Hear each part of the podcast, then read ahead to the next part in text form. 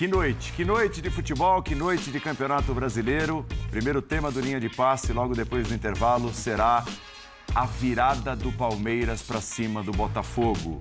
De 0 a 3 para 4 a 3 ou para 3 a 4. 4 para o Palmeiras, 3 para o Botafogo. Será tema do linha de passe logo depois do intervalo e mais de carona com toda a noite de Campeonato Brasileiro. Vários jogos, vários resultados importantes. A gente volta já.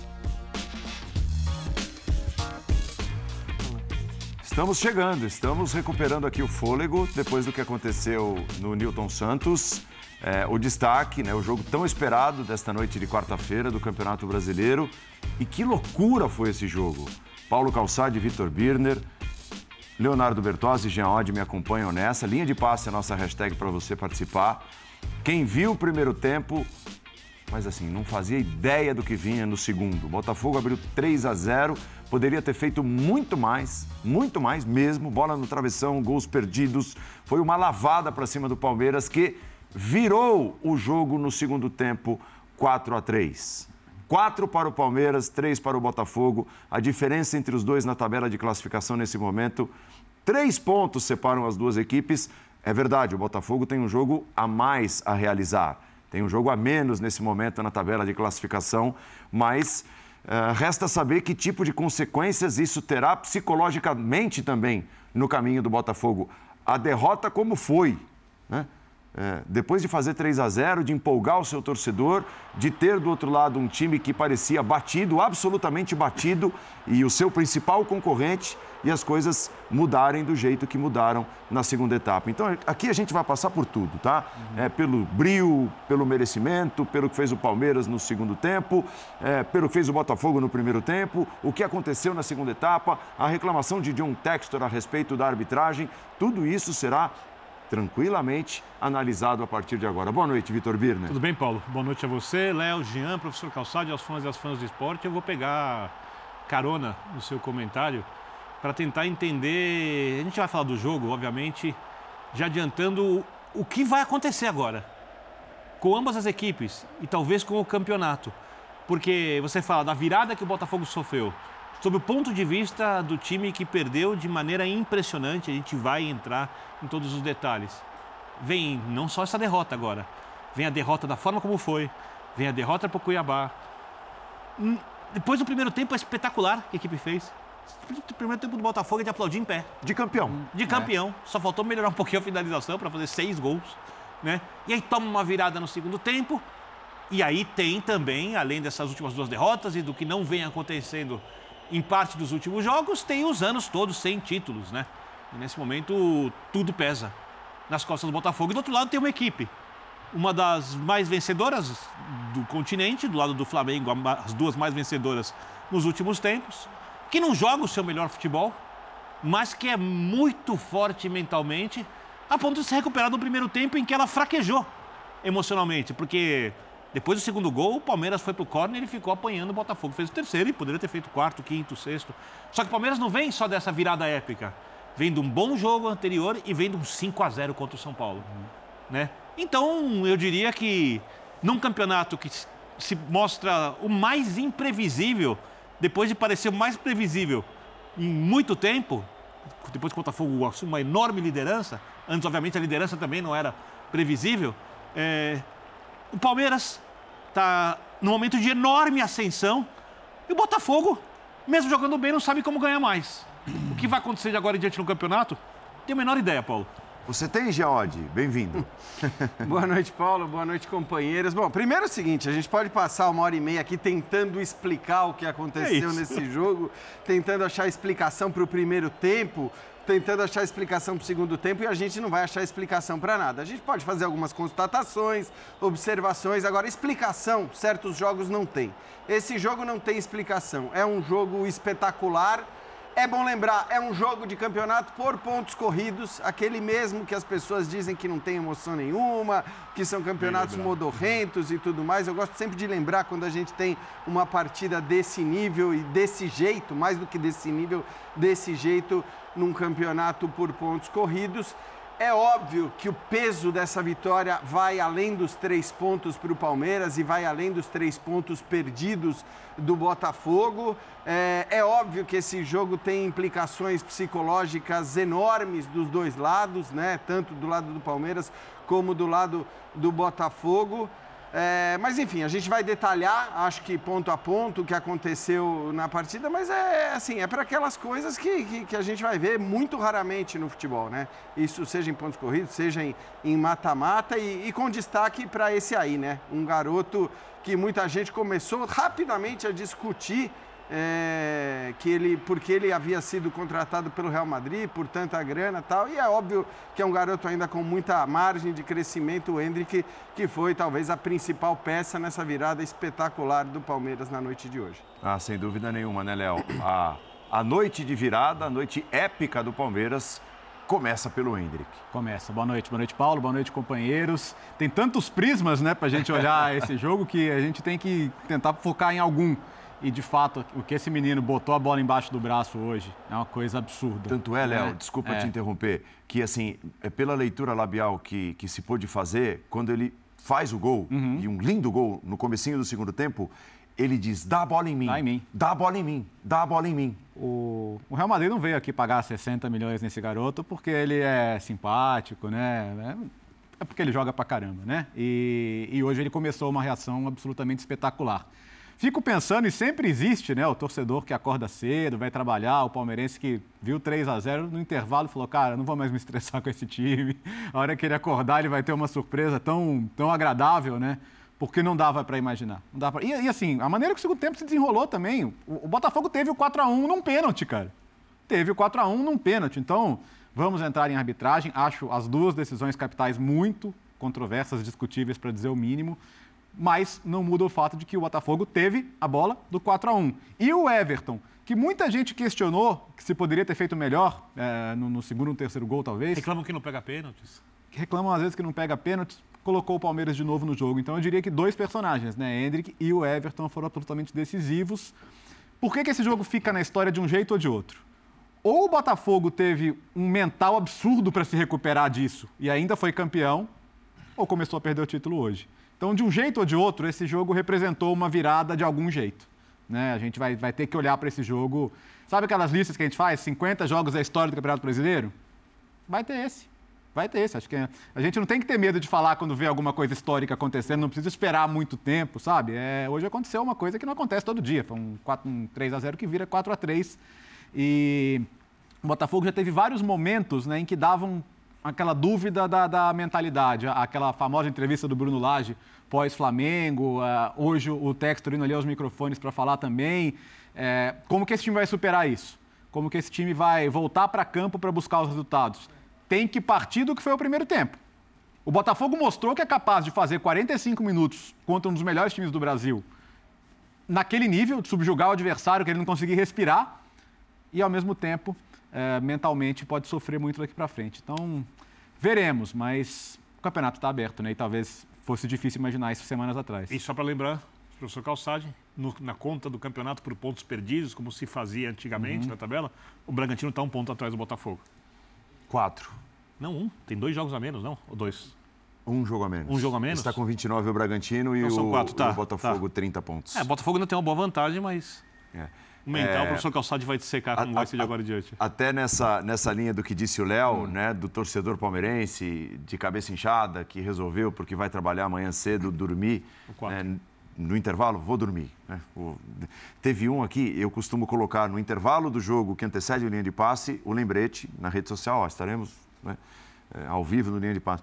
Teve um palmeirense que escreveu assim, numa super boa, numa brincadeira. Tá? Tomara que não tenha luz aí na ESPN que vocês não possam entrar no ar. Esse está festejando é, essa quantidade enorme de luzes e aqui é que agora. Ele não foi dormir, como disse o Léo, né? Esse, se foi dormir, não pode mais ver jogos do Palmeiras até o fim do campeonato. Eu tô brincando, obviamente. Fala, Paulo, Olá. tudo bem? Bom, boa noite a todos. Eu acho que a gente teve o jogo que a gente esperava. Uhum. Assim, não com erros, que a gente pode discutir aqui se eles aconteceram ou não. Estou falando de arbitragem. E eu vou começar a falar brevemente da arbitragem para entrar no jogo. O Botafogo, nas últimas nove partidas, no brasileiro, é um recorte grande. Grande. O campeonato tem 38 jogos. Nove Quase meio turno. A gente está quase não, a gente está falando quase um quarto, né? Isso. É, o Botafogo ganhou oito pontos de 27 que disputou. De 27, ele ganhou duas partidas, empatou duas, perdeu as outras. Então, assim, falar de arbitragem, ele tem que levar para todas essas partidas. Todas essas partidas o Botafogo foi roubado, na visão, uhum. né? Até o Textor está reclamando no final do jogo. Aí o Botafoguense tem que dizer se ele foi em todas, porque esse jogo aqui, quando a gente fala no mental, ele mostrou um perigo. O mental do Botafogo foi gigante no primeiro tempo, no segundo foi destruído pelo Palmeiras. Então, assim, ele não teve fortaleza mental para aguentar o meio tempo com 3 a 0 no placar. Em casa. É. Em casa. Você fala assim, não é que o time está ganhando por 1 a 0 Então, o Botafogo, ele fez três. Foi magnífico o primeiro tempo do Botafogo, juntando com o desastre do Palmeiras. Né? O Botafogo foi extraordinário. É, adoraria saber se é obra das circunstâncias, do acaso, ou se houve alguma, é, houve alguma, alguma conversa no sentido de finalizar de fora da área ou da entrada da área, porque o Palmeiras foi um vazio na entrada da área. Vazio. Daqui a pouquinho a gente vai até mostrar um pouco o lance do escanteio do gol marcado pelo Tietê. Então o Palmeiras foi um vazio todo enfiado na área e o Botafogo se aproveitando muito bem disso. Quando começa o segundo tempo, tem uma imagem, a câmera da transmissão fecha no Adrielson e ele bota aquela mão na cabeça assim, dizendo para alguém, para algum companheiro. Cabeça, tipo cabeça fria. Cabeça no lugar, com 3 a 0 tem que ter a cabeça no lugar. E o Botafogo não teve. O Botafogo se afundou, só se defendeu, enquanto teve 11, depois que perdeu o Adrielson, aí desistiu de vez. Então, acho que tem uma série de coisas para serem discutidas no Botafogo antes de se falar apenas de arbitragem. É, e mais, Porque né, pode enganar muita gente. Claro, Sim. e eu acho que uh, o segundo tempo uh, vai além do pênalti perdido, mas muito além do pênalti perdido. É, o, o, Botafogo, sabendo que o Palmeiras provavelmente partiria para cima e tentariam tudo ou nada desde o começo da segunda etapa, o Botafogo foi quase incapaz de gerar um lance de contra-ataque no qual ele é tão forte. Porque o Botafogo é muito forte Primeiro nessa tempo transição rápida. Exato. É. é. porque o Botafogo, embora. Assim, é, eu acho que estava todo mundo pronto aqui nessa mesa para dizer: olha, o Botafogo, no, no, final do primeiro tempo, estava todo mundo pronto para dizer: olha, o Botafogo fez um jogo de campeão. Sim. O Botafogo fez um jogo mostrando a raiva que ele tinha daqueles que desconfiavam do seu título, da possibilidade que ele tinha de perder o título. E rodada de título, o Flamengo perdeu o jogo. É, e, e, foi o que o Botafogo fez. O Botafogo fez um primeiro tempo espetacular, de campeão mesmo. O Botafogo não deixou o Palmeiras jogar, amassou o Palmeiras, fez três, poderia ter feito quatro, poderia ter feito cinco e acabou desperdiçando essas outras oportunidades. Só que no segundo tempo, você não tem um plano para contra-atacar aquilo que o Palmeiras obviamente faria, e o Palmeiras Sim. até surpreende, porque o Abel volta exatamente com a mesma formação. Depois do amasso que o Palmeiras toma no primeiro tempo, o Abel não muda um jogador sequer no intervalo, volta exatamente com os mesmos jogadores, ainda que é, distribuídos de maneira diferente dentro de campo, né? O, o, o Gustavo Gomes mais aberto pelo lado direito, mas uma postura completamente diferente e o Botafogo não se aproveita disso. Então é claro que vai se falar muito, até quando for, eh, for se fazer a relação com. Não dá para reclamar de arbitragem num jogo que você está ganhando por 3 a 0 e não consegue matar a partida. Vai se falar muito do pênalti desperdiçado pelo Tiquinho. Mas eu acho que assim, pênaltis é isso, você ganha, você acerta, você erra tal. O pior é você jogar todo o segundo tempo da maneira que o Botafogo jogou, sem conseguir se aproveitar do espaço que o Palmeiras obviamente daria e deu ao atacar da maneira que atacou desde o começo assim, da segunda o, etapa. O, o, e, e, não é que no, no, primeiro tempo tenha sido diferente, né? Porque o, Palmeiras já estava dando esse contra-ataque. Sim. Já num 2 a 0 é, O 3 a 0 é, de um, perfeito. O 3 a 0 é um contra-ataque, uhum. né? Aliás, é um contra-ataque em que o Palmeiras está absolutamente desorganizado, né? É, é, é, é absurdo o, comportamento. Houve alguns contra-ataques. Então, assim. achei até que o Palmeiras se desorganizou além da conta muito cedo com 2 a 0 com muito jogo pela frente. Né? E, e como é que o, que o Botafogo conseguiu aproveitar bem isso no primeiro tempo e não no segundo, é, acho que é isso que você está querendo dizer, né, Jean? O, o, o, cenário do jogo não precisava mudar muito do ponto de vista do Botafogo. Isso, né? Era só aproveitar os é. contra-ataques, como ele, inclusive ele fez na primeira Sim. etapa, exato. Ó, nós temos é, até dois é. exemplos aí, ó. Ah. Dois exemplos de contra-ataques, como vem citando o Léo. Que jogadaça, né? Não, lá, é. e para parar, e tá, parar tá esse o, tanque. Tá o né? Mike atrás da linha da bola só. E para parar esse tanque? É o momento do gol, né? do Júnior Santos. O, o, o, Botafogo mudou a postura e no o pênalti, tempo. Ó, no segundo tempo. Foi, o segundo tempo foi só para defender o placar do primeiro. É difícil perder o jogo com 3 a 0 né? É muito difícil. Vamos tentar ver. E aí, mais um exemplo de contra-ataque. Não é o que está em discussão agora nesse momento não é se foi pênalti, se não foi. É, é mais é, é, mostrar com imagens um pouco daquilo é, que vocês vêm dizendo. E tá? talvez tenha sido o único contra-ataque no segundo tempo. É, é. isso que eu estou dizendo. Isso. Algo que o Botafogo poderia ter feito. Não, e, o, e o Botafogo ele se mostrou no primeiro tempo e tem se mostrado no campeonato um time trabalhado, talhado esse tipo de é jogo. É, é, impressionante a capacidade que o Botafogo tem de contra-atacar com eficiência. Uhum. Não, e, é. e, e, o vigor e o jogo meio, se oferece. E, o, né, o vigor no meio campo para pressionar, pô, o primeiro tempo do, do, do Tietê, do Marlon, fantástico, sabe? É, quer dizer, é, fica parecendo. O, o primeiro tempo pareceu que o Botafogo entrou para jogar a final do campeonato. E jogou. E jogou, e jogou. Né? E que. Ganhou e acabou. Entendeu? Aliás, é engraçado que o Tietchan, na saída do. Ele até comete atos falhos é. ali.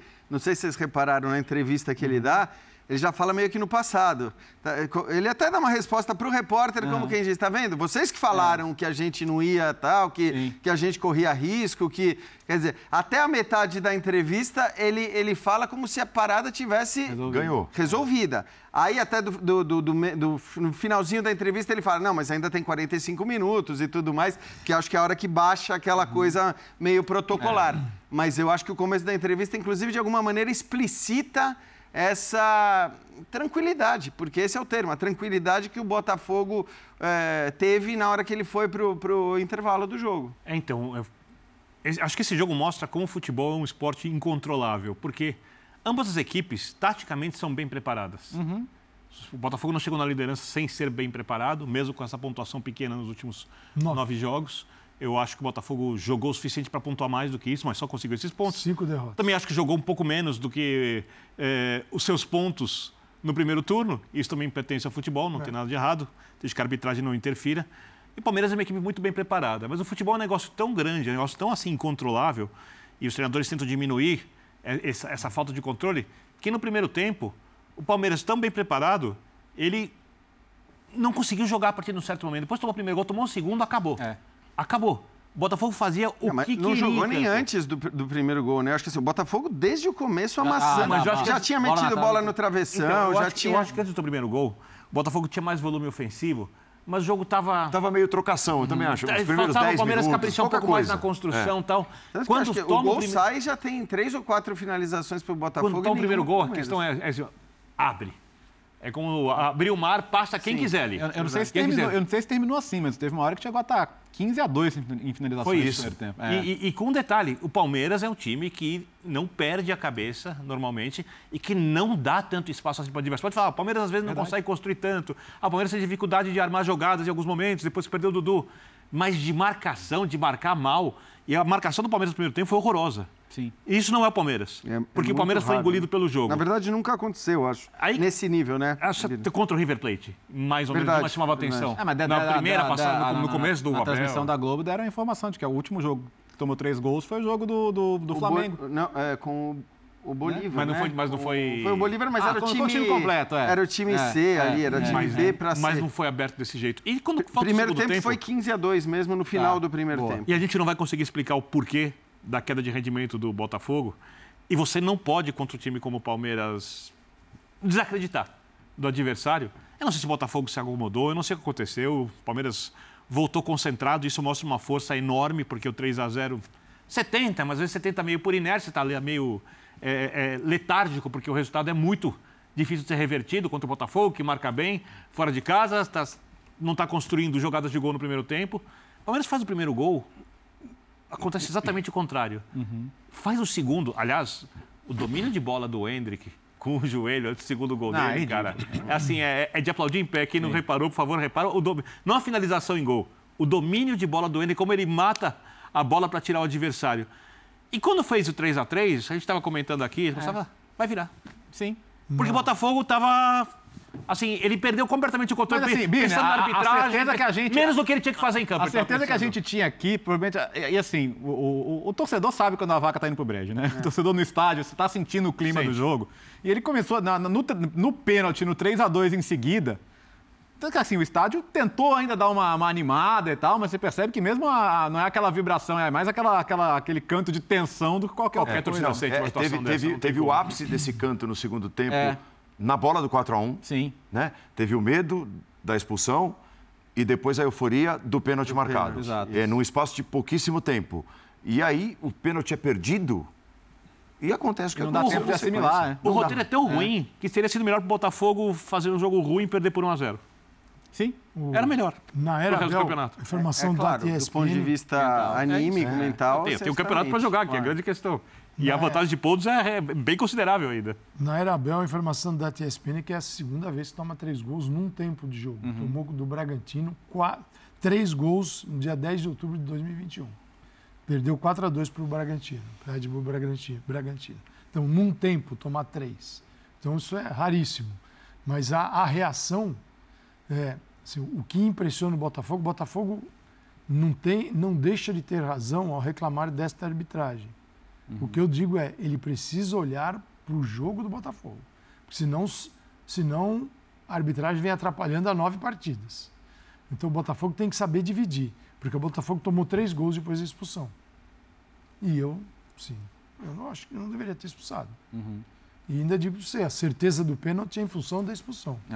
Fiz, aqui foi duro demais, não tem VAR, não tem nada. Estou nem dizendo que não aconteceu, mas aquilo pesa. E o Botafogo teve a chance do 4. Né? É, não jogou o segundo tempo, houve uma troca. Né? O Palmeiras, assim, mentalmente, foi engolido pelo Botafogo. Mentalmente e no futebol também, no primeiro tempo. No segundo, o Palmeiras entregou para o Botafogo tudo isso, porque primeiro que o jogo do Palmeiras já estava perdido, estava tudo perdido ali. Então o time se O entregou, campeonato. o, ti- o time se entregou de uma forma que a gente não viu. E o Botafogo, a partir do momento que você olha para a tabela e você enxerga que o Botafogo falou, peraí, dá para ganhar esse campeonato aqui, hein? Esse primeiro turno maravilhoso, dá para ganhar esse negócio, hein? Começa a derrocada do Botafogo. Quando vem a responsabilidade de ganhar Aham. e não a surpresa por estar bem à frente dos outros, por uma série de circunstâncias que tem a ver com ele, Botafogo, e com os demais também, porque é assim que se forma um campeonato.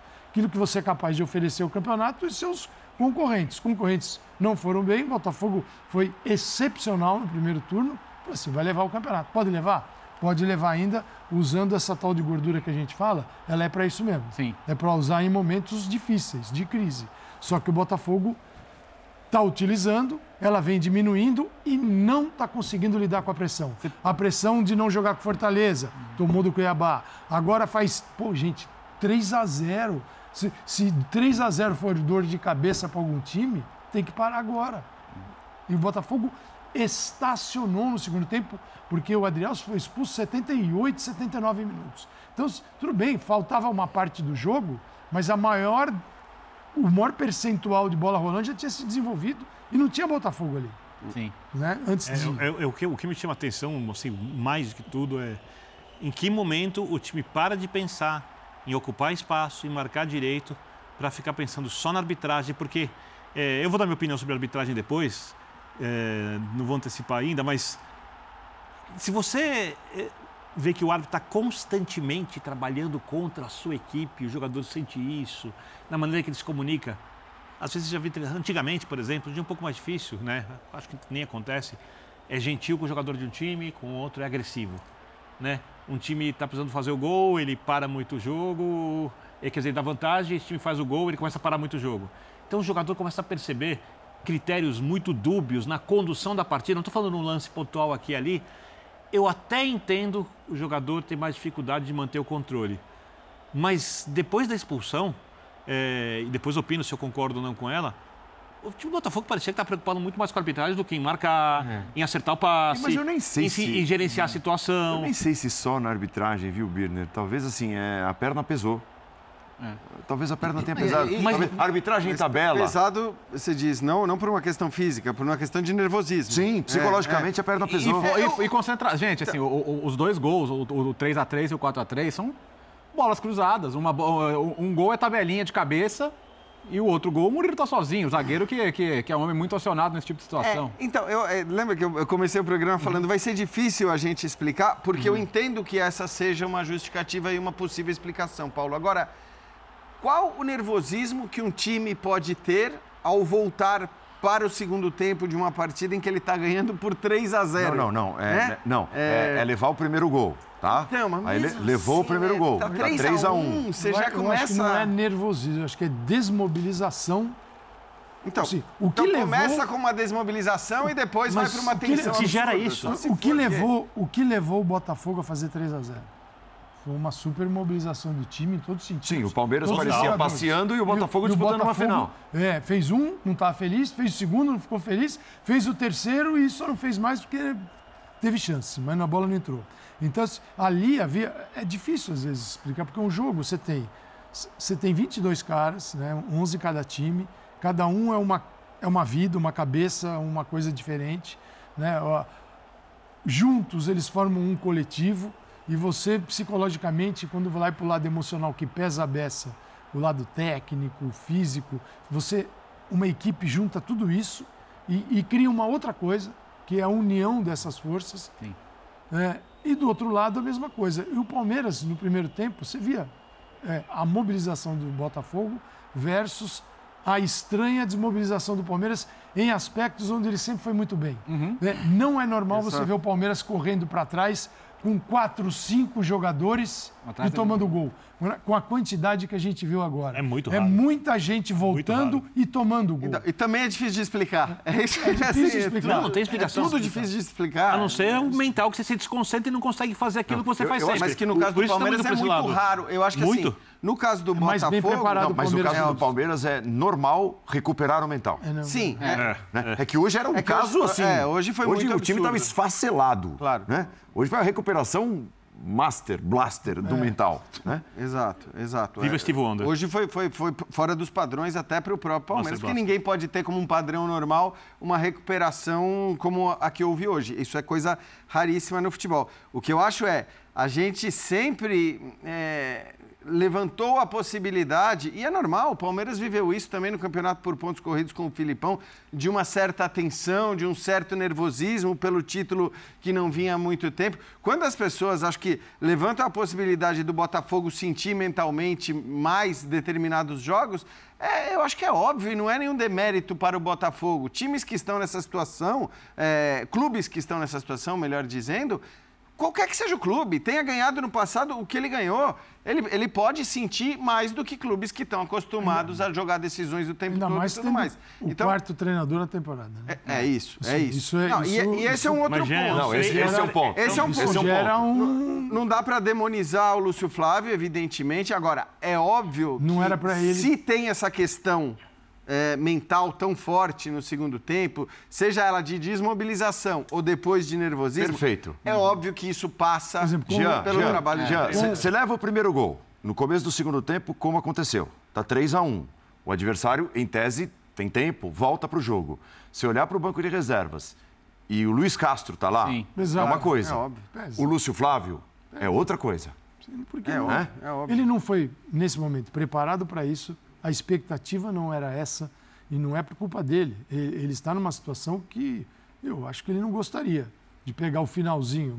É muito lindo você ganhar o campeonato. Mas se você perde também, você. É, É, o- aí, o- aliás, o, o Bruno Lage passou É. por isso, né? Nesse, É. nesse sentido O- de o que. Bruno sentiu é, isso. Eu, eu- eu só posso perder o campeonato. É Quem ganhou o campeonato já foi. O mérito, É, o mérito da conquista, se ela vier, ou se, né? o- Se, É o primeiro se a conquista turno. vier, o mérito do- da conquista é pelo primeiro turno. É o mérito, o principal técnico do eventual título bra- de campeão brasileiro do Botafogo vai ser do Luiz Castro. né? Aconteça o que acontecer daqui para frente. Então, isso, isso, isso é um fator que pesa nesse momento que eu falei dos nove jogos que o time ganhou 8 pontos e 27. Abel Ferreira fala.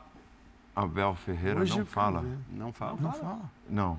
O, o, o, o Dimas Copedê disse, ó, Abel. Justo. Aí ele disse, Abel. Diz que tá trocando a cadeira nesse momento. Ah, tá bom. Ah, tá, mas Ah, vai, falar. uma vai falar, vai expectativa. falar. há uma Aliás, uma Ele vitória falou, bem. sim- saiu, saiu. Vitória- O Abel É, saiu. porque...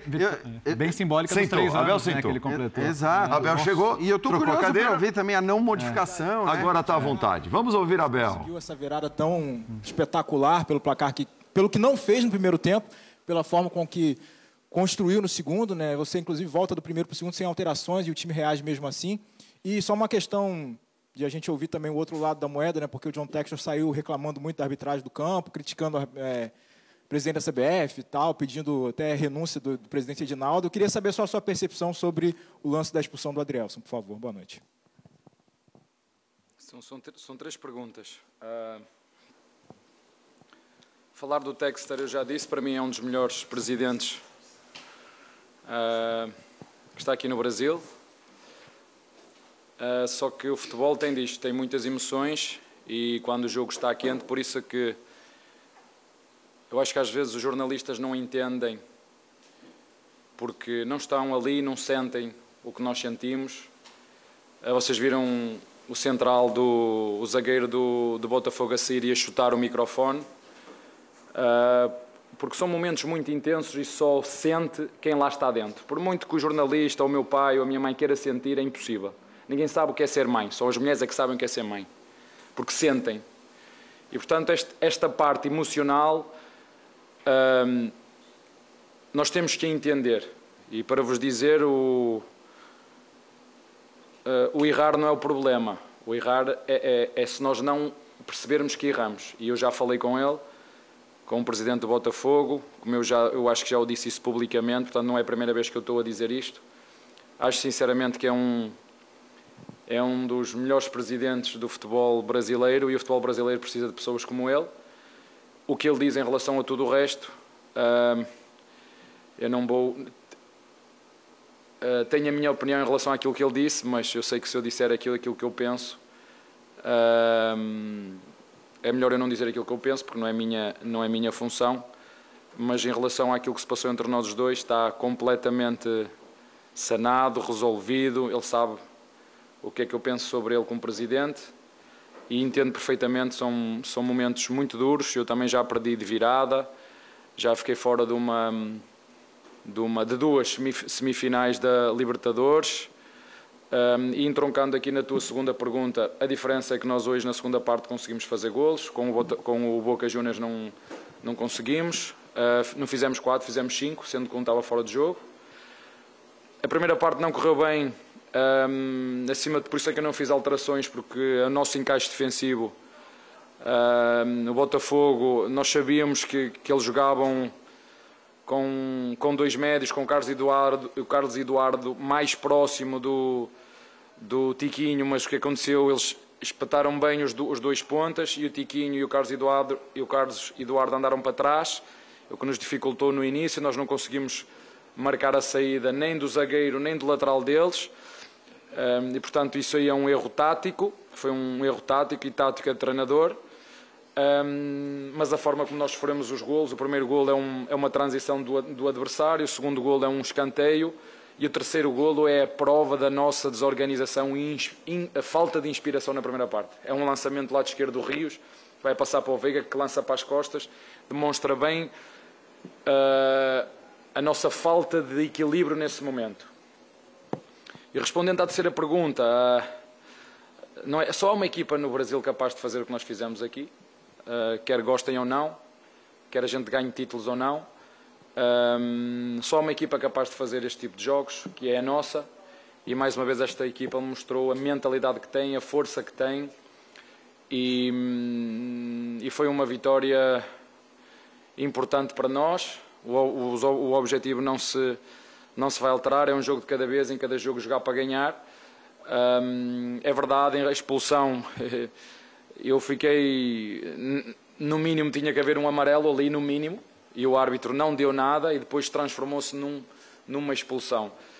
Um, eu já apanhei muito do STDJ, STJD, muito, um, e apanhei e outros colegas meus fizeram o mesmo que eu e tiveram não a mesma penalização do que eu, uh, mas eu guardo tudo, como disse, eu perdoo toda a gente, mas não me esqueço de nada. Bel, boa noite. É, muita, seguindo essa linha que você disse que só tem uma equipe que é possível fazer isso, é, muita gente já descartava, talvez muitos torcedores, rivais, descartavam o Palmeiras na briga do título. É, essa partida de hoje, pela forma que foi, não só os três pontos, mas tudo que construiu a história do jogo de hoje, coloca o Palmeiras na briga pelo título ou o Palmeiras nunca esteve fora da briga do título? Eu não vou alterar aquilo que disse há, há, um, há, uma volta atrás, quando o Botafogo nos ganhou em nossa casa. Disse que o Botafogo tinha tudo para ser campeão e é a única equipa que depende deles para ser campeão. É a única. Portanto, tem essa vantagem e isso eu não vou, eu não vou alterar. Nós uh, vamos procurar fazer nosso, os nossos jogos. Temos saídas muito difíceis, hoje era muito difícil. Jogamos em casa agora outro, outro jogo difícil. Quem conhece o Brasileirão. Uh, como eu agora conheço, em cima dos três anos que tenho aqui, uh, sabe que cada jogo é, é, de tripla. E, portanto, é um jogo de cada vez, não vou mudar o discurso, entendo uh, o que vocês vão, vão dizer. Os jornalistas vão começar agora a dizer que o Palmeiras, o Palmeiras, é? os mesmos jornalistas que influenciaram negativamente que o Palmeiras estava morto, que depois influenciam as nossas massas, que depois, por sua vez, criticam os jogadores, criticam o treinador, mas é assim. Um, mas pronto, o que nós temos que continuar a fazer é isto: é perceber que não vamos ganhar sempre, mas esta atitude, nem contra o Boca, nem contra o São Paulo, quando perdemos na, na Copa do Brasil, um, e portanto também perder para aquele que foi campeão é sinal que tudo fizeram e que nós saímos da competição pelo campeão, que o São Paulo foi o São Paulo que foi campeão. Um, portanto, é um jogo de cada vez. Foi um jogo uh, que vai ficar nas nossas memórias, que vai ficar na minha memória seguramente. Um, nós já nos treinos, até nos treinos, nós acreditamos que é possível virar jogos de 6-0 para 8-7 e portanto isso depois passa pós, pós, uh, pós jogo e, foi um jogo, como te disse, que nos correu bem, conseguimos marcar muitos golos, ao contrário de outros jogos que, por exemplo, já, por muito que nos queiram criticar quanto ao Santos, a minha responsabilidade como treinador é fazer a análise em, não em cima do resultado, mas das oportunidades que nós falhamos. E, por exemplo, contra o Santos perdemos o jogo e não devíamos ter perdido esse jogo. E perdemos porque não fomos capazes das quatro ou cinco que criámos fazer gol e hoje uh, ah, fizemos não, na, na, só na segunda parte cinco golos, né? sendo que um estava fora de jogo.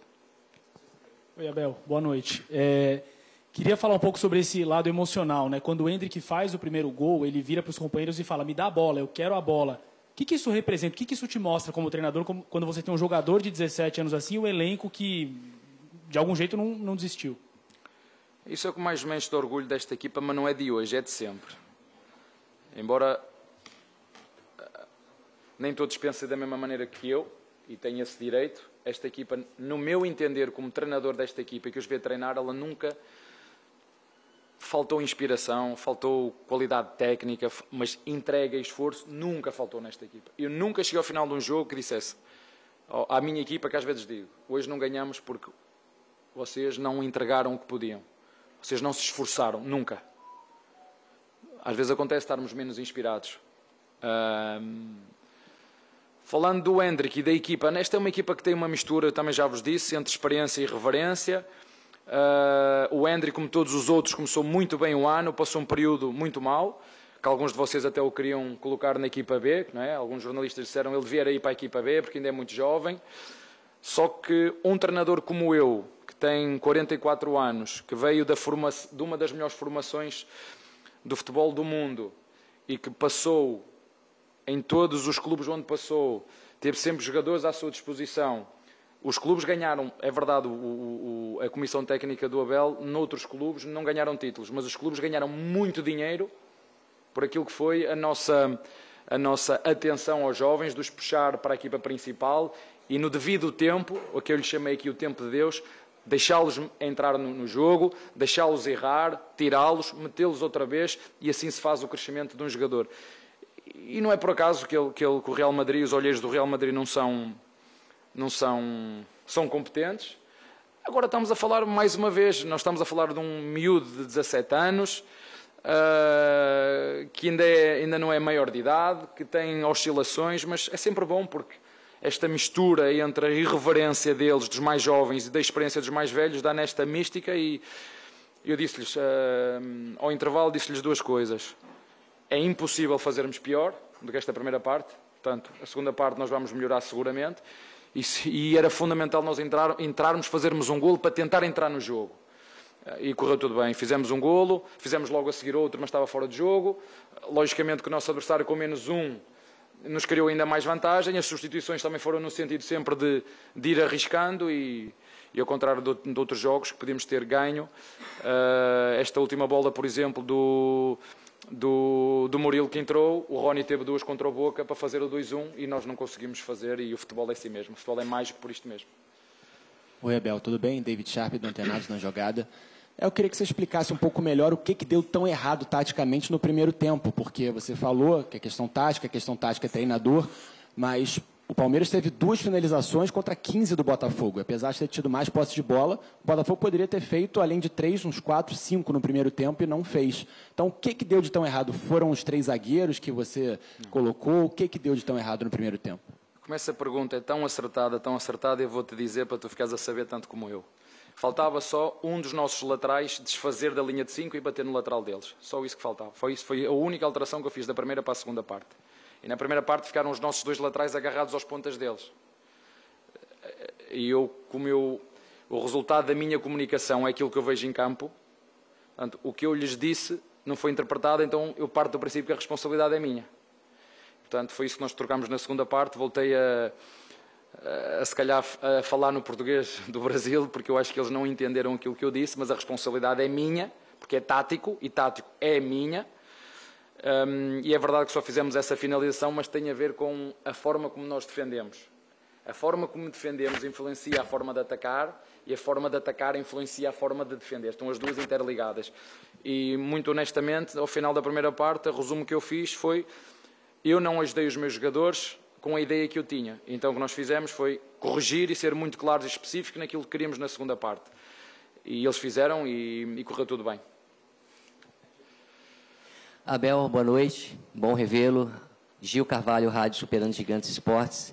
Abel, eu estava em transmissão e observava você quando você, a sua equipe tomou os três gols. Aí eu lembro que o narrador falou, Gil, e o Abel? Eu falei, o Abel está olhando para o campo, pensativo mas eu não consigo, é, é Garcia, Garcia Júnior, da Rádio Sonora, né? Não consigo é, dizer para você o que está na cabeça do Abel, porque eu me colocando no lugar dele, eu não sei, eu estaria perdido. Porque eu não sei o que fazer no vestiário, tomando de três gols no primeiro tempo, vendo o Botafogo jogar um futebol tão primoroso como a gente está vendo. Você já falou, né, que, que comentou com eles, e aí eles reagiram. Mas, assim, como que é você estar vendo o seu time perder de três vendo uma equipe perder dois gols claros que o Botafogo perdeu, poderia ser cinco no primeiro tempo, e você aqui dentro conseguir ir lá dentro e falar, poxa, a gente tem que virar. Dá para sintetizar para a gente, ou dar uma luz para que a gente consiga compreender, porque foi mágico, cara, o seu time hoje. Parabéns. Foi mágico. Se perguntar aos jogadores, eles vão dizer que eu utilizei essa palavra. Eu utilizei a palavra essa mesmo, mágico com toda a sinceridade, se fosse na segunda parte, eu não ia conseguir fazer nada. Se fosse na segunda parte, eu íamos morrer todos abraçados. Três, quatro, cinco. E você pergunta-me assim, mas isso é normal acontecer? Se nós nos lembrarmos do Barcelona, que ganhou 3-0 ao Liverpool, e a seguir foi tomar 4 de virada em casa deles, Barcelona do Messi. Barcelona do Messi. E levou 4. Portanto, quando as melhores equipas do mundo também entram nessa, inspira, nessa espiral negativa, nesse não há é ou nós conseguimos fazer uma pausa, que no futebol muitas vezes não há uma pausa para dizer, ei, calma, temos que corrigir isto, isto e isto. Ou então vamos, naquele momento, eu na primeira parte, se não houvesse intervalo, eu não tinha como ajudá-los. A única forma de os ajudar é desconto tempo, paragem, tático. É, é isto que temos que fazer para não andar a correr atrás do adversário, porque nós não, nós não conseguimos encaixar na marcação do, do, do, adversário. O adversário estava fluido porque nós não estávamos a conseguir encurtar, quer na pressão, quer reduzir espaços para eles poderem ligar jogo. E na, e na primeira parte eles foram muito melhores que o Palmeiras, aproveitaram os nossos erros. O terceiro golo é a imagem, o terceiro golo é a imagem da desinspiração da nossa equipa. Você vir o terceiro golo, dizer, esta não é, esta não é a minha equipa. Estes, e estes não são os meus jogadores, mas naquele momento eu não conseguia, não, se eu pudesse, se fosse no treino, eu parava o treino, junta aqui. Foi graças a Deus que foi na primeira parte e deu tempo para. Eu não sabia se íamos ganhar o, o, o, a, um, o jogo, mas o que eu lhes disse foi: nós na segunda parte temos que ganhar este jogo. A segunda parte nós temos que a ganhar. Se ia ficar 3-1, 3-2, a segunda parte nós tínhamos que a ganhar. Isto foi o que eu disse aos jogadores ao intervalo. E fazer esta pequena correção porque eu senti que eu não conseguia ajudar os jogadores, eu senti que a ideia que nós tínhamos defensiva, os jogadores não interpretaram porque eu não fui capaz de lhes dizer aquilo que eles tinham a fazer. Então, ao intervalo, voltei a reforçar aquilo que tínhamos que fazer e, como disse ao teu colega, foi só desmontar um dos jogadores da linha de 5. Foi o que nós fizemos para tentar criar ali mais pressão e depois fazer logo um golo ao, aos 5 minutos, o adversário fica. E depois um segundo golo, fora de jogo. Eu senti um momento destes contra, contra o, o River Plate em nossa casa. Alguém se lembra da meia final? Eu lembro-me, eu disse, chegou uma altura que comecei a rezar, meter a mão no bolso Pai nosso que estás no céu, santificado seja o vosso nome. Né? É? E foi 3 a 0 o primeiro jogo. Né? E depois houve um golo, foi um golo deles, foi, foi ao VAR anulado. A seguir a última jogada, a bola bate no posto, sei quê. O futebol é mágico, como disseste. O futebol tem coisas que. Eu quero controlar tudo no futebol, mas é impossível. O futebol tem coisas aleatórias, tem coisas que tu não controlas. A expulsão do, do, do zagueiro do, do Adrielson nem, nem tem a ver com a minha responsabilidade, nem com a responsabilidade do treinador deles, são contingências do jogo que influencia, claro que influencia, ajudou-nos e muito esse, ter, jogar com uma equipa com, com, com, com menos um. Abel, boa noite. Alan Santos do BTB Esportes. Seguindo essa sua resposta exatamente sobre isso, qual foi o momento crucial que você percebeu que poderia, o Palmeiras poderia virar? Foi no lance da expulsão ou na hora que o Everton faz a defesa você diz, a gente não vai, pensa assim, né, sozinho ali, a gente não vai perder esse jogo, a gente vai empatar, vai virar. E se você achou justo a expulsão do Adrielso, a gente viu que uma reclamação muito calorosa da staff com a arbitragem. Deixa só dizer, eu, eu reclamei aí porque no mínimo ele tinha que dar amarelo. E o árbitro não deu nada. E foi à minha frente. Eu não sei se era para vermelho ou não, porque eu não, não sei se a bola depois foi para dentro ou foi para fora.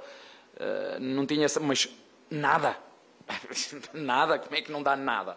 Mas ok, ele é que manda, ele é que é o árbitro, ele é que decide. Ponto. Por muito que eu que eu reclame, não vai alterar nada. A partir do momento em que o, tem, tem pessoas competentes em cima e conseguem analisar e vêm, param, vêm para trás e para a frente, uh, esse para mim foi um, um momento em que disse, ok, eh, nós vamos conseguir dar a volta a isto. Um minuto depois, penalti contra. Eu estava, estávamos os três sentados e disse, oh, estava, estávamos, bem, se nós pegarmos o penalti, nós vamos entrar no jogo. Se sofrermos, estamos fora. E o futebol é isto, que aqui houve um jogo que eu fui muito criticado porque eu disse que, hum, que o futebol também tem fator sorte. Há fatores eleitores de sorte. Uh, e depois nós podemos aqui dizer, num, num penalti, é competência do, do goleiro ou é ineficácia do centroavante. Nós ficamos fora de uma, de uma Libertadores nos penaltis. Um, eu acredito que é um bocadinho, mas é impossível tu no treino replicares a emoção e a sensação de ir bater um penalti, replicar aquele momento que o jogador sai do meio campo até, bater até pegar a bola para bater na marca, não há treinador nenhum que consiga replicar ou treinar essas emoções que vão dentro do jogador, bate para a direita, bate para a esquerda, que não há, só cada um senta à sua maneira. E há uns que são melhores do que outros. E essa aqui é a verdade dos factos, por isso eu concordo com o que estás a dizer, mas é bom, é bom para ele, dá-lhe dá dá confiança. Às vezes, já vos disse isso, passou-se com o Veiga. Um, os jogadores sabem, e eu digo isto sempre aos nossos torcedores, muitas vezes eles são influenciados por influenciadores uh, e falam coisas que não devem falar para jogadores que entregam tudo. E, e os jogadores, tal como o treinador, sabem muito bem o que é que significa a palavra gratidão gratidão. E, e nós não queremos que, que nos aplaudam ou que nos incentivem ou, ou, que nos elogiem quando nós jogamos mal ou quando as coisas não correm. Uh, só que nós também não queremos sentir ingratidão. E alguma, algumas, já não sabe, muitas vezes não são torcedores do Palmeiras que o fazem. Muitas vezes não são. E, mas os jogadores sentem. E a minha função também é trabalhar em cima deles, perceber o contexto que estão, eh, como é que isto funciona, uh, quais são as notícias que têm mais impacto, não é? Não sei quem detona, esse detona, não sei quem, pronto, vocês gostam de utilizar de detona e não sei quê, uh, torcida de uma equipa escolheu um alvo e detona este jogador. Ah, pronto, se o jogador não for mentalmente forte, se não tiver ajuda dos colegas, do treinador, da estrutura, vocês veem, vocês aquele caso do jogador de São Paulo, o, o, o Alisson, não foi? Não é Alisson? o Alisson. né? e que foi preciso o Mike que o, que o ajudou. Há muitos casos desses aqui no Brasil que vocês não sabem. Há muitos casos desses. Por isso é que é tão difícil jogar aqui no Brasil. Por isso é que as pessoas dizem que o, o futebol brasileiro não dá saúde a ninguém. E tu tens que depois pensar: será que vale a pena continuar? Será que vale a pena aturar isto tudo? Será que eu ainda tenho saco para aturar isto tudo? E para depois não ter estes problemas, porque isto realmente chega a uma, uma, altura que se tu mentalmente não fores forte e equilibrado e não tens pessoas ao teu redor que te ajude, uh, não queremos chegar a este ponto. Porque chega a ser agressivo. As críticas, elas têm que existir, claro que sim. Eu estou há 24 anos nisto e é assim que funciona. Críticas, elogios, críticas, elogios. Agora, há críticas aqui que passam do limite, chegam a ser ofensivas. Isto depois tem impacto é? tem impacto nos jogadores, e seja dos jogadores do, do Palmeiras, do Flamengo, do Corinthians, nós assistimos. Porquê é que o William, vocês nunca se, se, pararam para ler o que é que o William disse quando foi embora do, do Corinthians? E está super feliz agora onde está e joga, quer dizer uma coisa, mas não posso dizer, joga muito, não é? E nós tivemos, o futebol brasileiro teve a oportunidade de ter aqui um jogador deste nível e não o quis. Ele disse: Não, eu não vou pegar na minha família, eu quero viver a minha vida, não vou ficar aqui a aturar isto. E é isto que nós temos que pensar todos: os treinadores, a CBF, o Sindicato de Jornalistas. É isto que nós queremos para o futebol brasileiro? Nós queremos ter aqui os melhores treinadores? Ou será que este treinador aqui está a mais, é melhor tirá-lo daqui? É melhor continuar a fazer comunicados disto e daquilo, daquilo para, para, o mandar embora ou não? Vamos, mas é trazer os melhores já que nós temos muitos torcedores, os jogos estão sempre cheios, independentemente de quem ganhou hoje aqui. Claro que nós estamos contentes e o Botafogo está triste. É eu entendo que está, porque já me aconteceu isto, mas foi um espetáculo, é isto que as pessoas querem. Foi emoção do primeiro ao último segundo. Minhas filhas ligaram, pai, assim não dá. Assim você me arrebenta, assim jogar assim não dá. Assim o Palmeiras dá cabo do meu, do meu coração. Eu disse, filha, isto é o Brasil. Se quisermos jogar de outra maneira, temos que ir para o outro lado. Não dá para continuar assim. Aqui, aqui é assim que funciona. E aí é este o apelo que eu vos faço a vocês. É se querem os melhores aqui, claro que temos é que escolher a forma como nós queremos criticar, seja os jogadores, sejam os treinadores, sejam os dirigentes. E essa responsabilidade é de todos, é nossa daqueles que têm, que fazem o futebol. E quem é que faz o futebol? São os dirigentes, são os árbitros, são os jogadores, são os, os, um, os treinadores, são os jornalistas, são os comentadores, são os ex. É tudo. E todos nós temos essa responsabilidade. Um, mas isso é uma coisa que, que, que, leva tempo, mas nós temos que pensar nisso. É isso que queremos. Por isso é que eu falo, quando falo do William, e podia ser da nossa equipa, podia ser um jogador da nossa equipa. Foi um jogador que eu aprendi a admirar. Mas quando ele sai do Corinthians, e podia estar a falar do Palmeiras, que é igual. O que se passa no Corinthians, do torcedida com os jogadores, é igual ao que se passa no Flamengo, é igual ao que se passa no Santos, é igual ao que se passa no São Paulo, é igual ao que se passa no, no, no Palmeiras. Se não ganha, tem a torcida toda. A torcida, uma parte da torcida. E depois, nós mandamos jogadores com esta qualidade embora, depois querem que o futebol brasileiro melhore como? Se os jogadores chegam a uma altura e são tratados desta maneira, que dizem, não, deixa-me que eu vou sair daqui, vou, vou para a Inglaterra, as pessoas lá respeitam-me, as pessoas lá sabem que eu vou jogar bem e a seguir vou jogar mal porque faz parte. Isto acontece com o Neymar, acontece com o Messi, acontece com o Ronaldo, acontece com todos no mundo, mas aqui não se perdoa. Aqui não se perdoa se, se jogar mal, não se perdoa. Tem que se escolher um vilão. Quem és tu aí? Tu é que falhaste o golo, és tu o culpado. E os outros 11 que estão lá dentro? E o treinador? E, tu, porque, e quando, se nós virmos isto num todo, eu acredito que nós podemos ter muitos Williams aqui. Mas isto era uma coisa que devia fazer refletir todo o mundo. Porquê é que jogadores como o William decidem vir e depois chegam uma altura e dizem, meus amigos, eu não estou para aturar mais isto. E, e vão embora. Isto é uma coisa para todos nós pensarmos. Está bem? Um abraço. Outro. Abel Ferreira, você assistindo completinha, completinha a entrevista. Quatro para o Palmeiras, três para o Botafogo. Vamos lá então. Vamos lá aos lances aos lances capitais envolvendo decisões da arbitragem no segundo tempo, tá? E todo o protesto do John Textor. Nós vamos apresentar daqui a pouco uma tela aspas com tudo aquilo que ele disse de mais relevante protestando contra as decisões da arbitragem. Na verdade, a decisão, né? Que é essa chegada do Adrielson no Breno Lopes. O Abel, inclusive na entrevista ressaltou né, que não houve nem o cartão amarelo no primeiro momento. E depois o Braulio foi ao VAR e decidiu expulsar o Adrielson. Olha lá. Aí tá até no fim da imagem, mas num primeiro momento dá para a gente perceber que o Adrielson toca a bola, ele bate na bola, ele tira a bola da direção né, que a bola ia tomando e, obviamente, o pé, né, o movimento da perna não para e ele acaba atingindo mais acima, inclusive ali na linha de cintura, o Breno Lopes. É, então, a, primeiro sim, a discussão falta ou não falta, né? Se, eu acho que é um movimento posterior ao do contato com a bola, então você pode até interpretar que é falta. Ok.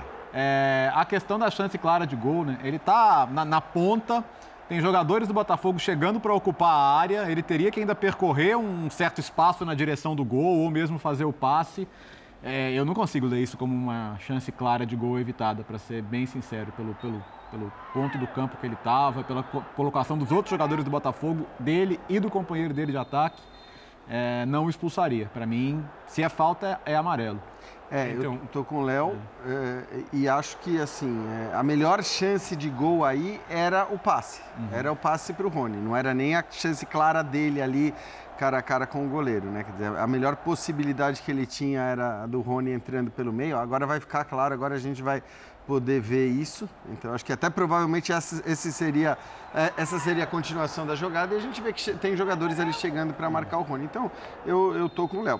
Para mim houve falta, era falta até para amarelo pela, pela importância do, do lance, mas não para expulsar. Ó, eu tenho inclusive aqui, é, acabou de me mandar mensagem a Renata Ruel, é, que é a nossa especialista em arbitragem. É, falta e não vejo oportunidade clara de gol. Palavras da Renata aqui na mensagem para uhum. mim. Para mim, amarelo em função da lateralidade da jogada. Você não tem 100% dos elementos para definir como oportunidade clara de gol. Cartão amarelo. É, então, eu... Falta e amarelo. Sim. É a interpretação da Renata. Eu gosto quando a gente fala antes e, e, é. e bate com a opinião é. da Renata. Eu concordo, tá com a, concordo com a Renata, mais uma vez. E você repara na reação do Abel. Quando ele pede o cartão ele fala amarelo. amarelo não é nem pela entrada é. com a perna, é porque segura a camisa depois. Uhum. Você é, vê o, o, o Abel reclamando. camisa dele. Sim, com a camisa dele, segurando a camisa dele. E, e é por isso eu, eu acho que era uma jogada para amarelo. Não tem. É, não é lance claro de gol, lance que vai, vai, vai passar por ali. Olha, é porque Sim. segurou a camisa por trás. É por isso que ele está pedindo o cartão. Então, não dá para cogitar a expulsão no lance. Sim, eu acho. Acho que, é, acho que é um lance absurdamente claro para amarelo. Não, não, não, não, não consigo imaginar. É, é, que a gente tem que explicar. Eu, eu, vou sair. Eu não concordo com, esse, com essa falta. Com esse, acho que é amarelo. É, um lance parecido pode ser vermelho. Cada lance está envolvido com o seu contexto é, de proximidade da bola, da altura do pé, da violência Se pega o do pé na barriga no mesmo lance porque onde, atrás é vermelho. Exatamente. Mesmo então, lance. não adianta pegar isso e achar que todas essas situações são iguais. Aqui é um lance para amarelo e Custa crer que um árbitro vá ao, ao VAR e não consiga entender isso. Sim. Né? Eu não sei o que anda acontecendo. Eu só queria entrar numa outra. dizer o que está acontecendo fora. É, a arbitragem, nós estamos num momento cruel da arbitragem brasileira. Sim. É, a Renata mesmo está fazendo um curso na Federação Paulista de Futebol de analista de arbitragem. Ela entrou num curso daqueles que são analistas das arbitragens, então eles têm que fazer o curso, passar no curso saber para analisar um árbitro. Ela é ex-árbitra, mas ela estuda sempre, mas ela está focada nisso. A arbitragem que ela vê hoje e que ela aprende, quando você chega na CBF, é a arbitragem na cabeça do CNM. Não tem FIFA e não tem International Board na cabeça do CNM. Sabe o que o CNM disse para o grupo de árbitros? Que passar a mosquinha que estava lá, passou, o Daronco e o, e o o Daronco e o Wagner Rilway é, entenderam o que é o futebol brasileiro. Naquele lance, no lance do. do Soteudo. Do Soteudo. Eles entenderam. É, e aí vem um caso mais grave, porque o Daronco foi, não foi induzido, o Daronco foi conduzido, e tem a ver com esse jogo, uhum. foi conduzido para o erro. Porque o que chamaram o Daronco e mostraram para ele lances que você fala pênalti. No momento que o Daronco marca, a transmissão do jogo no Premier mostra dois replays. Uhum. Que não foi pênalti. O replay correto não mostraram para ninguém. E, de novo, né, Calçado? O VAR não foi criado para isso. E né? um- o o e um VAR é, tão, árbitro- é tão claro em falar erros claros. E eu, ah, e eu vou dizer, exato. um árbitro já disse aqui dentro, não vou dizer quem é, porque senão ele vai ser perseguido. Um árbitro já disse aqui dentro, neste ano, recentemente, que quando chega em casa, vê lances na televisão que não viu no VAR. Árbitro de VAR. Então eu sou árbitro do VAR, você tem que me mostrar todas as imagens. Vem algumas, pênalti. Não pênalti. O VAR erra, às vezes briga com a imagem, muitas vezes, como brigou hoje.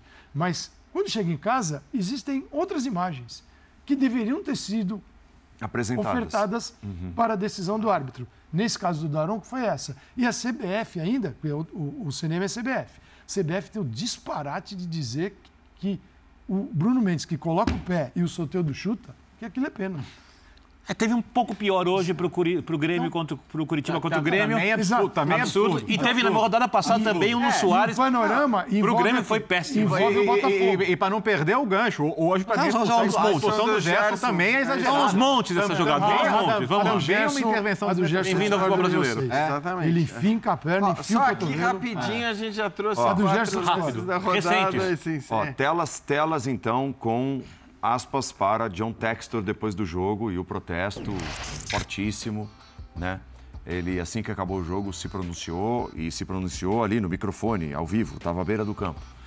O mundo viu, ele, Adrielson, pegou a bola primeiro, não é cartão vermelho, isso é corrupção. Ninguém merece isso. Palmeiras não quer ganhar desse jeito. Nós não queremos perder desse jeito. Isso é corrupção. Ele, presidente da CBF, Edinaldo, tem de pedir demissão. É, pode me dar cartão vermelho. É o meu estádio. Eu ainda estarei aqui. que mais? Isso é roubo. Está acontecendo agora. Pode me multar, mas renuncie. Sabe que eu não gosto desse tipo de coisa? Desculpa, Birne, Claro. né? Porque assim, ela, ela é tão vazia, né? Porque quem, quem é o corruptor? É isso. Quem está comprando o campeonato? É quem está vendendo o campeonato? É, a, é o departamento de competição da CBF, é o presidente da CBF, é a comissão de arbitragem. Porque tá esquisito isso aí. Se, se você marca o pênalti do 4x1, essa corrupção tá meio esquisita, né?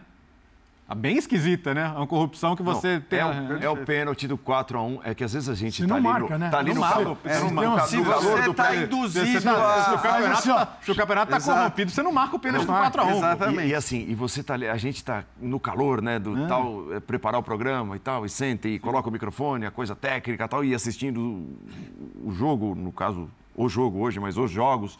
É, 37. Aí depois você para para pensar, o pênalti É. perdido pelo Tiquinho Soares, a bola do 4 a 1 foi aos 37 minutos do segundo tempo. O cara que se o time for campeão talvez seja jogador do campeonato. É, e- Como é que dá para falar tudo isso depois de, de o seu centroavante, o melhor jogador do campeoto, perder um pênalti ponto- 37 outro- minutos do segundo tempo? Só, só para concluir, assim, é, E um pênalti que não foi. a gente está falando tanto, ah, mas as SAFs vão trazer uma nova visão empresarial.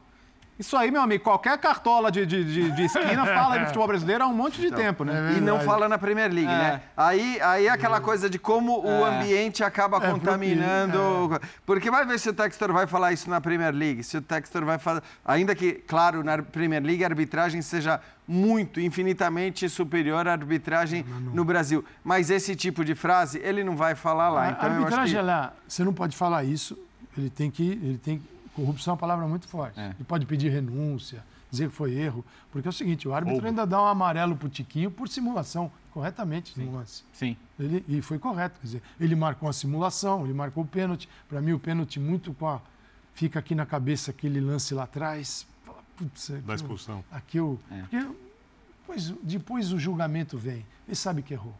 O problema é que é, o que é o certo e o que é errado dentro do campo, falando da arbitragem, quando é, uma federação vai num caminho, a CBF vai no outro, o árbitro, quando vai apitar na Sul-Americana, vai no outro caminho, se ele for para a Copa do Mundo, é outro apito. Outro critério. Entendeu? Como é que você, árbitro, consegue trabalhar? Tem esse lado deles também. ser humano. Como é que você, árbitro, consegue trabalhar se você sabe que você tem, eu tenho que aplicar as regras ou eu tenho que adivinhar o que está na cabeça do CNM?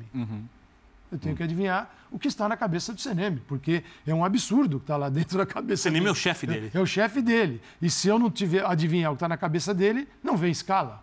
Não vem escala, não entra o din-din, porque eles vivem disso. Então, assim, é, a gente está falando de um ser também que é muito pressionado.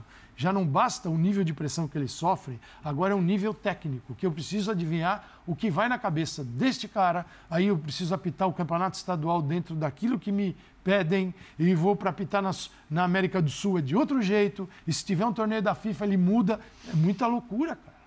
É muita loucura. E esses caras aí, eles se perdem. Eles se perdem. E, e você percebe que eles estão perdidos. Que até o VAR o VAR se perde lá ao chamar, ou se perde quando é, o VAR não chama. Se perde, eu acho que o VAR se é. perde. O, Mas o, VAR... o, problema é a máquina ou é o ser humano? Não, que... é claro que é o ser humano. O VAR interfere demais no jogo. Isso, para mim, vai ser sempre o maior problema do VAR no Brasil: a quantidade de interferências, a quantidade de chamados. Porque o Paulo falou, ah, não foi um pênalti que não existiu para o Botafogo. Vamos mostrar aí, é... enquanto o Jean já entrando na Mas eu conversa. até acho que dentro da categoria de pênalti que não existiu. Não pênalti. Se você, se você não quiser usar o VAR, você não precisa mesmo usar o VAR. Porque eu acho que se, se o VAR é só para lance claro, indiscutível, escancarado, é, ele toca Cara, na bola. É isso, é um, isso, é um, desarme limpo, claríssimo. Ele, ele quase trava é, a bola. É, é, um, é um desarme perfeito, de, de manual. Cara, o, a gente pega a entrevista do Abel e eles passa é, pelo que é o futebol brasileiro. É, só na bola. É, ele passa pelo que é o futebol brasileiro e ele critica o futebol brasileiro, ele fala que é insalubre, né, as reações, ele cita várias questões do futebol brasileiro. E o John Texter, nesse caso, ele está sendo engolido pelo futebol brasileiro, né, na questão emocional. É porque isso aqui não é para qualquer um.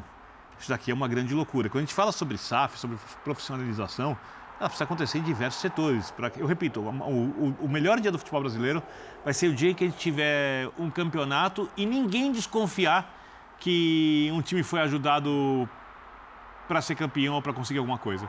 O dia que isso acontecer, o futebol brasileiro será outro. Mas você acha que a gente vai estar vivo ainda? Nós não. não. É, vai demorar. Mas aí, é, mas, mas é um ponto, né, Birner? Que, que, o Jean longa. que o Jean levantou aqui. E, e o Jean sabe que eu discordo dele quando ele fala da arbitragem da Premier League, que eu acho horrível também. Eu também não gosto. Mas eu, lá, eu gosto. Lá, lá, lá, outro dia, Tottenham e Liverpool, os, os caras marcaram errado um impedimento no VAR, porque simplesmente não sabem se comunicar. Mas imediatamente. Né? Mas assim, não teve nenhuma discussão de, de campeonato uh, corrupto, comprado. Isso, e, é e vou te falar que havia muito mais motivo do que qualquer lance que tenha acontecido uhum, hoje. Uhum. Porque os caras não deram um, uh, deram um, um, impedimento no lance ilegal. Só para completar, é, eu. Isso é cultural, isso é. vai levar muito tempo, mas me chama a atenção que num jogo em que você está ganhando por 3 a 0 no intervalo né? Que você está ganhando por 3 a 1 até faltar menos de 15 minutos para o final do jogo.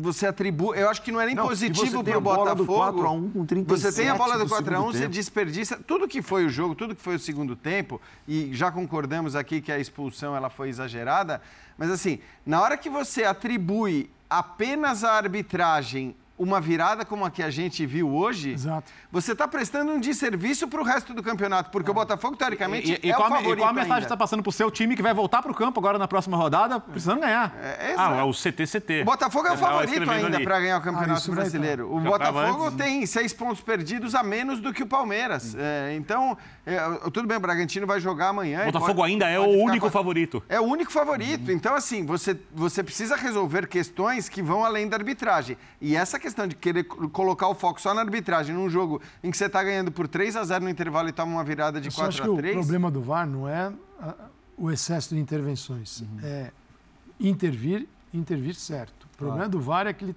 ele começou a brigar com a imagem. Isso não existia. Agora o, o VAR briga com a imagem. É. A imagem mostra uma coisa, o VAR marca, é. marca outra. E numa boa. O jogo de hoje foi isso. Chamou o árbitro, é. mostrou uma coisa para ele e ele acreditou. É. Ele, no jogo ele acertou, Aí o VAR destruiu a arbitragem. Porque assim, o, o problema é, ah, o VAR não vai intervir muito, tá bom.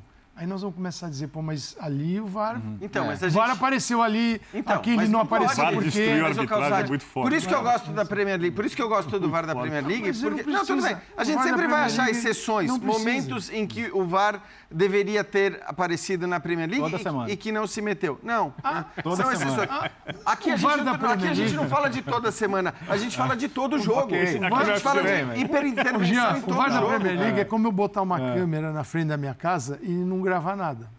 E não, tem, Não, só não tem é, a, só não tem a é. carcaça, não tem a câmera. Por quê? Porque ele não mostra nada, ele não chama pra nada, você- ele não quer saber basta- de nada. É Se assim, você pegar as estatísticas, vários lances foram As mudados. arbitragens na são. Por Vamos botar o VAR. Aí. Ah, mas o Ó. nível de quem joga. digo, Mas são lances indiscutíveis Deixa eu, geral. deixa eu chamar o Lúcio Flávio. Chama o Lúcio. Um pouco da Chama o entrevista do Flávio. técnico do Botafogo. Boa noite. É, você, você colocou bem, né? Um primeiro tempo onde a equipe fez, eu acho que assim um, um jogo fantástico. Poderia ser 5, 6. Nós perdemos gol sem goleiro, né? Inclusive. E até na altura, no intervalo, o, o que eu conversei com eles foi justamente o que nós voltamos com atenção, porque é, apesar de ter o resultado ali, nós tínhamos ainda mais um tempo pela frente. E uma das formas que o adversário poderia entrar no jogo era caso nós também perdêssemos algum jogador. Nós tínhamos o Cuesta, por exemplo, com amarelo, nós tínhamos um pouco essa preocupação. E, e acabou que nós tomamos um gol cedo, até talvez até pela, pela é, característica do nosso time de querer fazer uma reposição rápida. A bola estava em nosso controle, tentamos uma transição, eles recuperaram, tivemos duas ou três oportunidades até para fazer uma falta tática, não fizemos e tomamos o gol. E aí ficou esse tempo até a expulsão. Só que, além da expulsão, logo é, sete minutos depois teve né, a penalidade, que é, inclusive nós poderíamos ter feito o quarto gol. E aconteceu uma sucessão é, em relação ali à, à penalidade, né, do erro. Entra muito essa questão é, da parte do equilíbrio do jogo, da parte emocional. Nós tomamos os, gols ali muito rápido. E, e aí essa foi uma, uma situação difícil para controlar, né? porque o Palmeiras é uma equipe que, até por característica, faz muito essas bolas dentro da área e eles conseguiram ir, ir aproveitando nesse sentido. E esse final de jogo faltou um pouco, até no momento ali que estava o jogo empate, talvez um controle nosso, em determinados momentos até para fazer uma cobrança de falta, segurar um pouquinho mais o tempo né? porque nós tínhamos já um jogador a menos e o adversário com o ímpeto do jogo. Então, faltou realmente isso e a falha né, coletiva no sentido da bola parada que acabou culminando nessa derrota. Lúcio, é, João Pedro Fragoso, Jornal Globo. Com todo, com todo esse contexto da partida, eu queria saber como, como você acha que o Botafogo vai para a sequência do campeonato, psicologicamente falando, assim, mentalmente. O campeonato vai ser num, num tiro curto agora, na segunda-feira já tem jogo. Então, como é que você acha que o Botafogo vai mentalmente para o clássico contra o Vasco? É, assim, o resultado é um resultado que abate, né? todos estavam abatidos, mas é, eu acredito que a partir de amanhã isso já começa a mudar. Né? Nós somos os líderes, dependemos exclusivamente dos nossos resultados e dos nossos esforços para é, ter a manutenção dessa liderança. E apesar né, de agora nós temos aí algumas situações de, de jogadores suspensos, né, nós vamos ter que ajustar a equipe, mas é, é trabalhar a partir do momento que nós retomarmos aí e condicionar esse grupo que sabe que é que é uma competição difícil, né? Nós é, tínhamos essa esse, esse, esse, essa ideia de que se nós errássemos poderia ser crucial e foi o que aconteceu, né? Nós tínhamos que ter, naquilo que eu falei, né? Nós tínhamos que ter erro zero para poder ganhar um jogo como esse. O primeiro tempo foi fantástico, mas no segundo nós acabamos errando demais. Boa noite, Lúcio. Thiago, TV Band. Eu queria que você falasse um pouco diretamente sobre a arbitragem. O próprio John Texas já falou sobre a arbitragem nas redes sociais, fez uma publicação. Eu queria saber de vocês, dos jogadores, o que vocês entenderam em relação à arbitragem, principalmente a expulsão do Adrielson, se ela deveria ou não ter acontecido. Eu acredito assim, igual você falou, né? Se o John já fez alguma manifestação, ele é o representante maior do clube, do Botafogo. Não cabe é, a mim fazer qualquer é, colocação aqui, porque diante de algumas situações que ocorrem, às vezes a gente acaba até falando coisas que depois acaba é, sendo prejudicial né, para nós. Né? Então, eu, eu prefiro até nem tocar nesse assunto. O que eu tinha que falar, eu acabei falando com ele lá no, no, no gramado mesmo. E a gente é, passa jogos, passa competições e a gente acaba batendo muito nessa tecla. Né? Isso é uma questão para quem dirige o nosso futebol, que é a CBF, né, as pessoas que, que tocam futebol, é olhar melhor por esse lado, principalmente nessa questão da profissionalização, que é sempre muito questionada no nosso país, que até hoje né, nós temos anos de futebol no Brasil e nós ainda temos uma arbitragem amadora. Lúcio, aqui. Guilherme Gonçalves, Litoral News. O time do Botafogo vê a sua vantagem, que já foi muito confortável, cair praticamente para o menor índice. Ainda tem um jogo a menos, mas precisa jogar também esse jogo, conquistar esse jogo.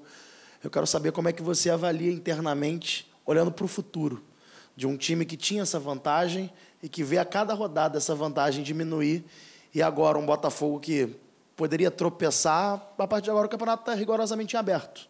Como você vê isso? Como você enxerga em você a capacidade para fazer o time reagir e o do próprio grupo a capacidade de reagir na competição?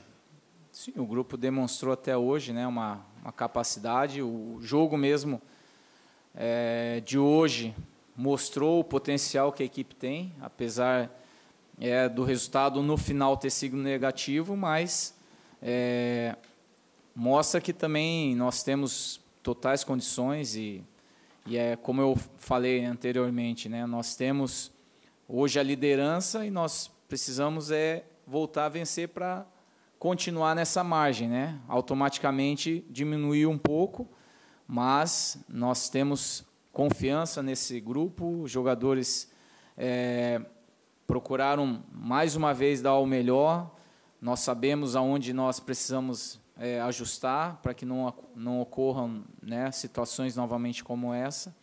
Mas, de toda forma, eles têm muita consciência de tudo aquilo que eles têm feito, tem sido construído aqui.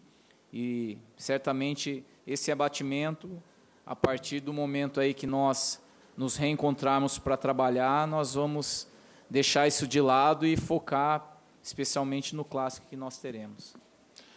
Lúcio, boa noite. É, eu acho que a gente deve elogiar uhum. a postura do Lúcio Flávio, né? Porque assim era muito fácil para ele iniciar a entrevista é, trazendo o discurso do chefe. Né? Então, o meu chefe falou da maneira feroz que falou, e é isso que eu vou dizer aqui, concordar com o meu chefe e contra tudo e contra todos. Mas ele tratou, na minha opinião, ali, de blindar o Sim. time de futebol do Concordo. Botafogo Sim. desse tipo de fator. É, então, assim, a primeira faltinha que, que, que o. Ah, que eu achei que não foi falta e o árbitro deu no clássico contra o Vasco, uhum. do meu time, do Botafogo. Os meus jogadores vão assim, ó, pra cima do árbitro. Uhum, com é. cinco minutos do primeiro tempo. Que time de futebol joga assim? Exato. E ele tratou ali nas palavras, com sutileza, com inteligência, e só falou de arbitragem porque foi provocado uhum. e perguntado, de blindar o time do Botafogo e falar sobre futebol. Explicou o que foi o jogo, é. explicou o que quer do time de agora para frente. São dois caminhos. Palmas para o Lúcio Flávio. É. Nesse momento, você tem um time que está... Se não vira loucura. Que está emocionalmente... Na prática, ele falou exatamente do que a gente estava falando vira loucura. Aqui, que, não, que, não, poderia ser essa só a O time está emocionalmente implodindo. Você tem uma vantagem considerável, boa, na liderança do campeonato. Você tem duas opções. Ou você joga mais lenha nessa fogueira. Entra em parafuso. Que, que tende, a tendência a entrar em parafuso. Ou você tenta tranquilizar a equipe para jogar futebol no melhor nível que ela pode. Qual caminho tomar? Eu acho que o segundo. Vai garantir o título? É. Eu não sei, mas o segundo parece que aumenta a chance de ser campeão. Foi o que ele fez na entrevista. Mas, é, é, isso. Ele teve a frieza necessária. E acho que ele tocou em outros pontos também. A gente mesmo aqui falava, bom, o time voltar, uh, considerando que o resultado está ganho, está tudo tranquilo, eh, de alguma maneira a gente falou, é a responsabilidade do técnico também. E ele pelo menos disse na entrevista que uma das coisas na, nas quais ele mais bateu no intervalo foi, olha, atenção, porque o jogo não está resolvido é. e tudo mais. Então, ele falou sobre esse ponto, pelo menos na entrevista ele disse ter tratado desse tema. Ele, ele falou da questão da bola perdida na saída de jogo tal, enfim, falou dos erros que o seu time cometeu. E falou de uma coisa que eu nem ia falar, mas é, seria, num, mundo são, num, num, num, ambiente saudável de futebol, seria algo elogiável, é, mas que claro que agora o Botafogo vê como um problema, o torcedor botafoguense certamente vê como um problema, mas que ele fala, e que está muito distante do padrão do futebol brasileiro, ele fala, e a gente quando estava com um jogador a menos, é, com a vantagem ainda no placar, não fazia nada para segurar o jogo, é. para parar. Aqui, em geral, não existe futebol. Não existe futebol. Se um time está ganhando, tem um jogador expulso, faltando 15, 20 minutos ah, para acabar o jogo, acabou o futebol. Em geral, você tem 20 minutos de não futebol, porque os árbitros permitem que seja assim. Esse é o padrão no Brasil. O Botafogo agiu, nesse caso especificamente, no padrão inglês. Na, é. Naquele padrão de, não, o, o jogo está aí para ser jogado, esse tempo o torcedor comprou ingresso para assistir o futebol sendo jogado e tudo mais, e eles jogaram futebol e, obviamente, não pararam tanto o jogo, e isso, claro, nesse contexto foi benéfico para o Palmeiras. Que é inversamente proporcional a essa entrevista àquela do Bruno Lage pós-Flamengo, que foi do nada explosiva é. e ninguém entendeu nada. Acho que hoje, quando todo mundo esperaria ali, de fato, uma postura bélica, ele Cara, é isso. O Botafogo, o Botafogo vai entrar em campo nesse campeonato mais oito vezes. Né? E ele é o líder do campeonato. A, a, primeira conversa que ele tem que ter na representação, ele falou que agora não adianta ter essa conversa, agora tá todo mundo destruído. Claro. Mas, Exato. cara, vai voltar para casa, vai pôr a cabeça no travesseiro, vai respirar, é. O Botafogo ainda é o único time que depende só dele para ser campeão brasileiro, né? É. E, e, ele tem que, de alguma maneira. Pode até perder um jogo é, ainda. Então ele tem, de alguma maneira, passar isso pro, pro grupo, cara. Muito bem, nós vamos então ao intervalo, o último intervalo do Linha de Passe, voltaremos para o encerramento do programa, mas tem Sport Center para invadir a madrugada e para falar dos outros jogos da rodada também, né? É que esse jogo foi tão maluco, né? no bom sentido, é, ele significou tanto para o campeonato que o Linha de Passe acabou sendo é, totalmente voltado para Palmeiras 4, Botafogo 3. É o principal jogo do Center... campeonato até o momento. Pô, mas o Sport Center na sequência vem com todo o restante da rodada também. E muito desse jogo decidido por um garoto de 17 anos. Jogou muito. o Hendrick. Até já. Voltou, acabou. Tá? Acabou a linha de passe, mas começa o Sport Center, que é uma sequência da nossa programação jornalística com toda a rodada do Campeonato Brasileiro nesta quarta-feira. E nessa sexta, ó, às nove da noite, diretamente lá do Maracanã. Mas vamos virar completamente a chave. Especial Boca Juniors e Fluminense, linha de passe. Nesta sexta-feira, às nove da noite, diretamente lá do Maracanã com todo o nosso time, certo? Valeu, Paulo Calçade, Vitor Birner. Saúde e paz a todos. Obrigado. Que quarta-feira. Respirar, né? Valeu, abraço. Léo. Bom descanso. Ó, muita coisa da rodada. A partir de agora no Sport Center. Continue conosco. Turbinado. Boa madrugada.